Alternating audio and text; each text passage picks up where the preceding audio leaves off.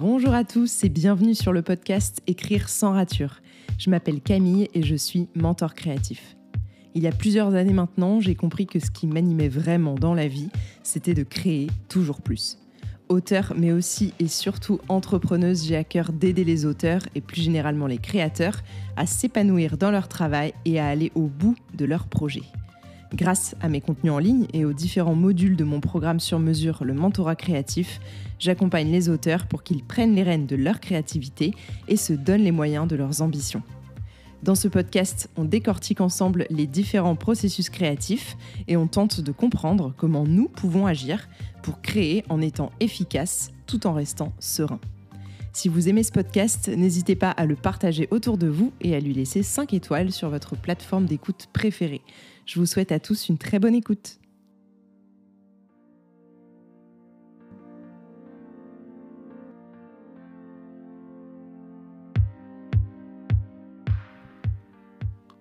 Bonjour à tous, bienvenue pour un nouvel épisode du podcast Écrire sans rature. On se retrouve aujourd'hui pour parler un petit peu neurosciences. Alors, c'est un épisode que j'avais très envie de faire et j'ai beaucoup de choses à dire sur le sujet. Euh, peut-être que si vous me connaissez un peu, vous savez que euh, les neurosciences et tout ce qui touche un petit peu à la psychologie euh, de l'humain, c'est quand même un peu des choses qui me passionnent. Donc voilà, aujourd'hui, on va parler des biais cognitifs. Alors, vous avez sûrement déjà entendu parler des biais cognitifs. Pour ceux qui ne seraient pas forcément familiers avec cette notion, ce qui est complètement normal, en fait, on peut dire que les biais cognitifs, euh, c'est simplement un, schéma de pensée euh, qui peut être euh, bah, trompeur en fait pour nous au quotidien. C'est une forme de pensée qui nous permet de faire des raccourcis, de prendre des décisions plus rapidement, sans forcément analyser complètement toutes les situations. Ces biais cognitifs, ils influencent souvent euh, nos choix, nos prises de décision, surtout quand il y a beaucoup d'infos, quand le temps est extrêmement limité pour prendre une décision, voilà qu'il faut être très rapide, et même quand une situation se représente plusieurs fois par exemple. Alors en tant que créateur, il y a pas mal de biais cognitifs qui peuvent vraiment nous gâcher la vie. Aujourd'hui, je voulais vous parler des cinq qui me paraissent les plus importants et un peu les plus chiants au quotidien. Et j'aimerais beaucoup avoir vos retours euh, sur ces biais cognitifs, donc euh, n'hésitez pas à venir euh, m'en parler une fois que vous aurez écouté cet épisode sur Instagram, par mail, comme vous voulez.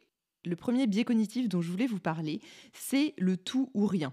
Donc c'est par exemple des phrases telles que soit, soit c'est un best-seller, soit c'est de la merde ce que je fais, ou alors des situations où tu te dis c'est parce que j'avais en, tête donc j'ai échoué ou donc c'est nul.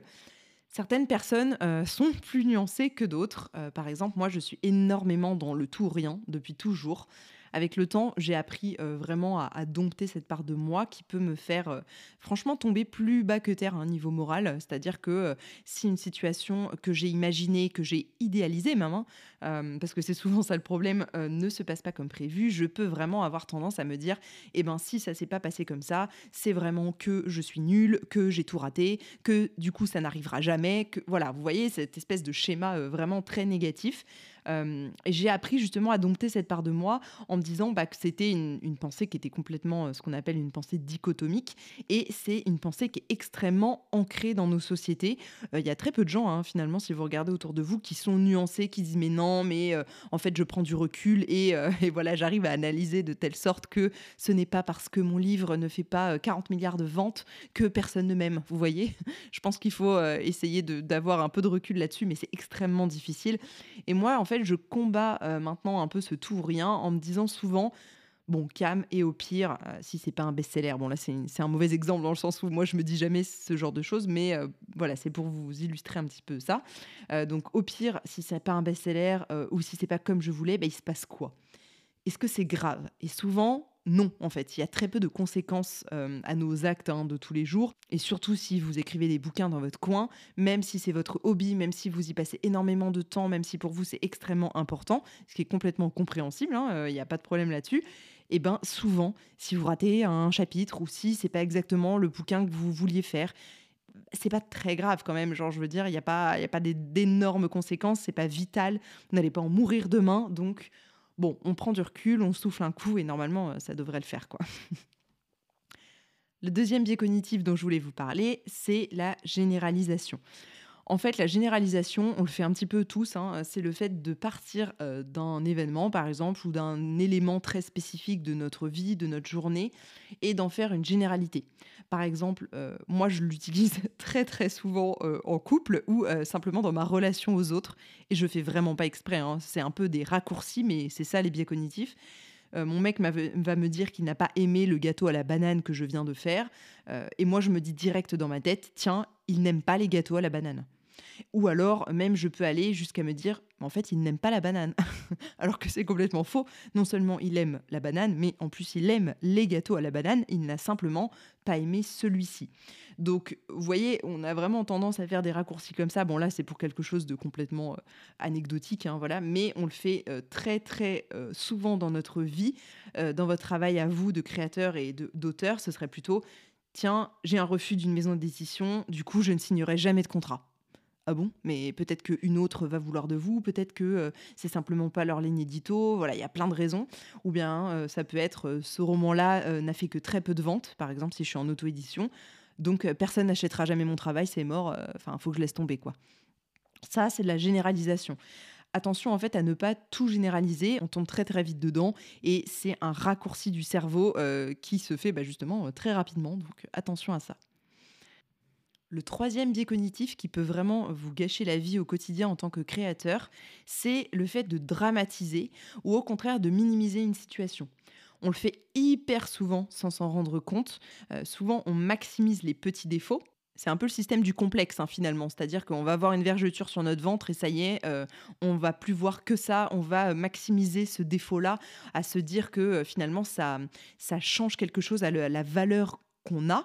Ça, c'est vraiment euh, très ancré dans notre société, hein, je trouve. Hein. Bon, là, ça parle du corps, évidemment.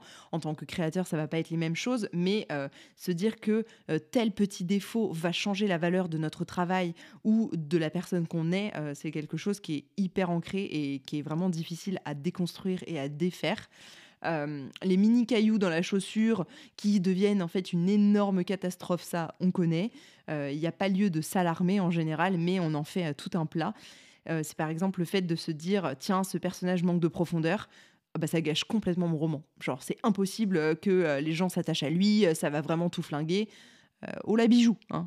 On, peut toujours changer des choses, on peut toujours faire en sorte que ce personnage change, on peut toujours lui rajouter de la complexité, par exemple grâce à des questions magiques, j'y reviendrai dans un article bientôt. Donc voilà, vraiment, on, peut, on peut changer des choses, rien n'est coincé, rien n'est fait de toute façon. Donc laisse-toi une chance, laisse-toi une chance de changer les choses, laisse-toi une chance de euh, montrer ton travail aux autres et aussi de laisser euh, l'autre te dire bah, ce qu'il en pense. Peut-être que souvent tu es trop dur avec toi-même et avec ton travail, c'est complètement possible. Et j'en viens du coup à la deuxième partie de ce troisième biais cognitif qui est, euh, à l'inverse, minimiser nos forces, nos points forts et nos réussites. J'en avais même fait un reel sur Instagram tant ça m'énerve. On minimise toujours nos projets et nos réussites en disant euh, non mais là c'est qu'un petit roman que j'écris euh, parce que c'est un petit hobby, euh, c'est un petit projet, on met tout est petit avec nous et j'ai remarqué quand même sans tomber dans un féminisme plus plus que c'est quand même très féminin de faire ça. Il n'y a pas grand monde au niveau des mecs qui disent ah bah non j'écris un petit roman sur mon temps libre. Non les mecs ils écrivent un roman sur leur temps libre. Vous voyez c'est badass quoi. Les nanas on se sort un petit peu de ce schéma là et c'est à nous d'arrêter de minimiser nos points forts, nos réussites. C'est pas un petit roman que vous faites pendant votre petit temps libre. Vous écrivez des romans pendant votre temps libre, c'est super, c'est vraiment créatif, c'est quelque chose qui demande beaucoup d'implication et beaucoup d'abnégation euh, pour ce projet-là. Donc soyez-en fiers, il y a un moment, euh, ça suffit de minimiser tout ce qu'on fait. Euh, on a grandi en fait dans une société où il faut pas trop dire qu'on réussit, hein, ça c'est valable pour tout le monde je pense il faut pas trop dire qu'on est bon à quoi que ce soit, parce que euh, clairement, sinon on est tout de suite prétentieux, on se met sur le devant de la scène, etc. C'est débile, il y a un moment, euh, quand on réussit des choses et qu'on les fait bien, il faut aussi le dire. Donc si tu as des points forts, dis-les, mets-les en avant, et tu verras que euh, au niveau du mindset, ça change tout. Hein.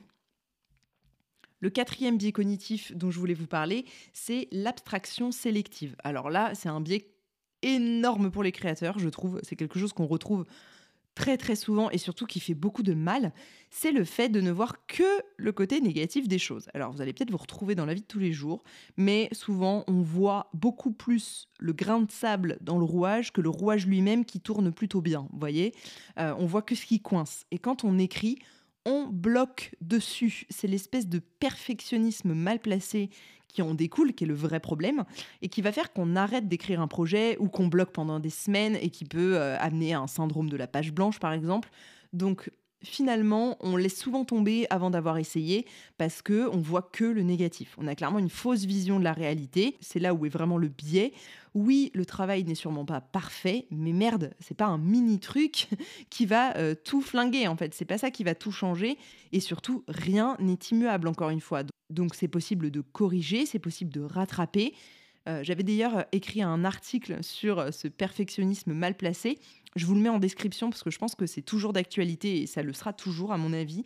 Ne vous bloquez pas quand une petite chose ne va pas. Je pense que c'est clairement euh, un des gros problèmes des créateurs qui n'avancent pas dans leurs projets et qui écrivent des choses pendant euh, une dizaine d'années. Je pense qu'il y a des projets qu'ils demandent, mais honnêtement, la plupart du temps, je pense qu'il faut avancer et ensuite reprendre si vraiment il y a un souci. Et il y a toujours euh, problème, hein. c'est impossible que ce soit parfait au premier coup, hein, on est d'accord, mais ne vous bloquez pas, surtout ne vous bloquez pas et continuez d'avancer.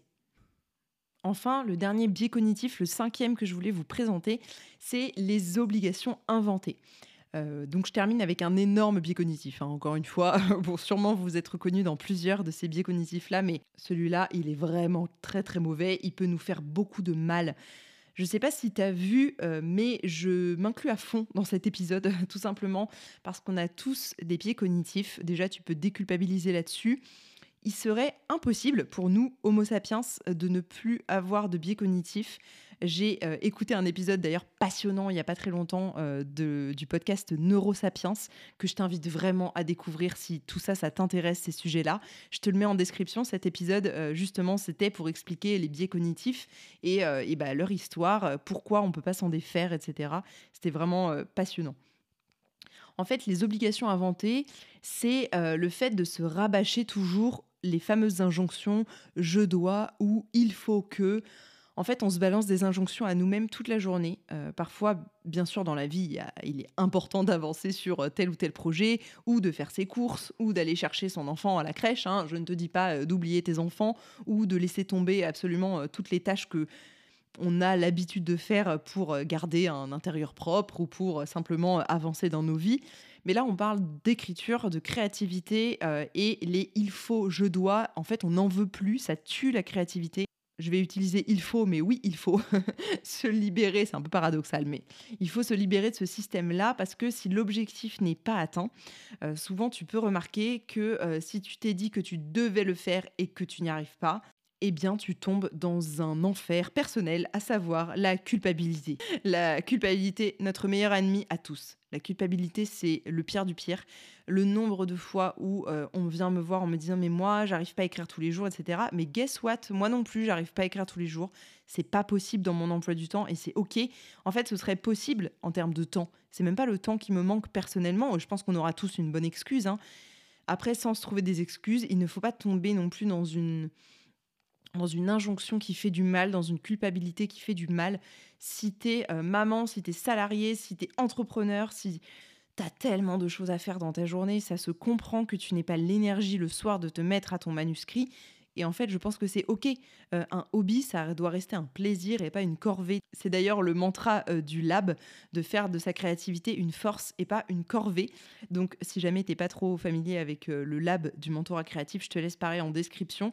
En fait, si tu es intéressé tout simplement par le fait de gérer tes biais cognitifs, parce qu'on peut quand même hein, trouver des solutions et un petit peu biaiser justement ces biais-là et, essayer de mieux gérer son cerveau et puis euh, voilà, en tirer le meilleur dans tous les cas, en faire un allié euh, plutôt qu'un ennemi. Si tu es intéressé par tout ça, euh, tu peux vraiment t'inscrire sur la liste d'attente du lab du mentorat créatif parce que le module 2, clairement mindset et organisation, est fait pour toi, vraiment. On va travailler tout ça en profondeur dans des ateliers collectifs et aussi en mentorat personnalisé. Si vraiment toi, tu as du mal à te, te défaire de tout ça, on peut vraiment, vraiment travailler dessus. Donc je t'invite à regarder euh, la page correspondant à ce module. Je te mets tout en description si ça t'intéresse. J'espère vraiment que cet épisode aura pu au moins euh, mettre le doigt et mettre l'accent sur ces biais cognitifs qu'on a en fait tous, mais euh, sur lesquels on met rarement des mots. Et n'hésite pas à venir m'en parler, on peut discuter de tout ça en message privé sur Instagram ou par mail. On se retrouvera pour un nouvel épisode très bientôt. Et puis d'ici là, prenez soin de vous et de vos projets. Bye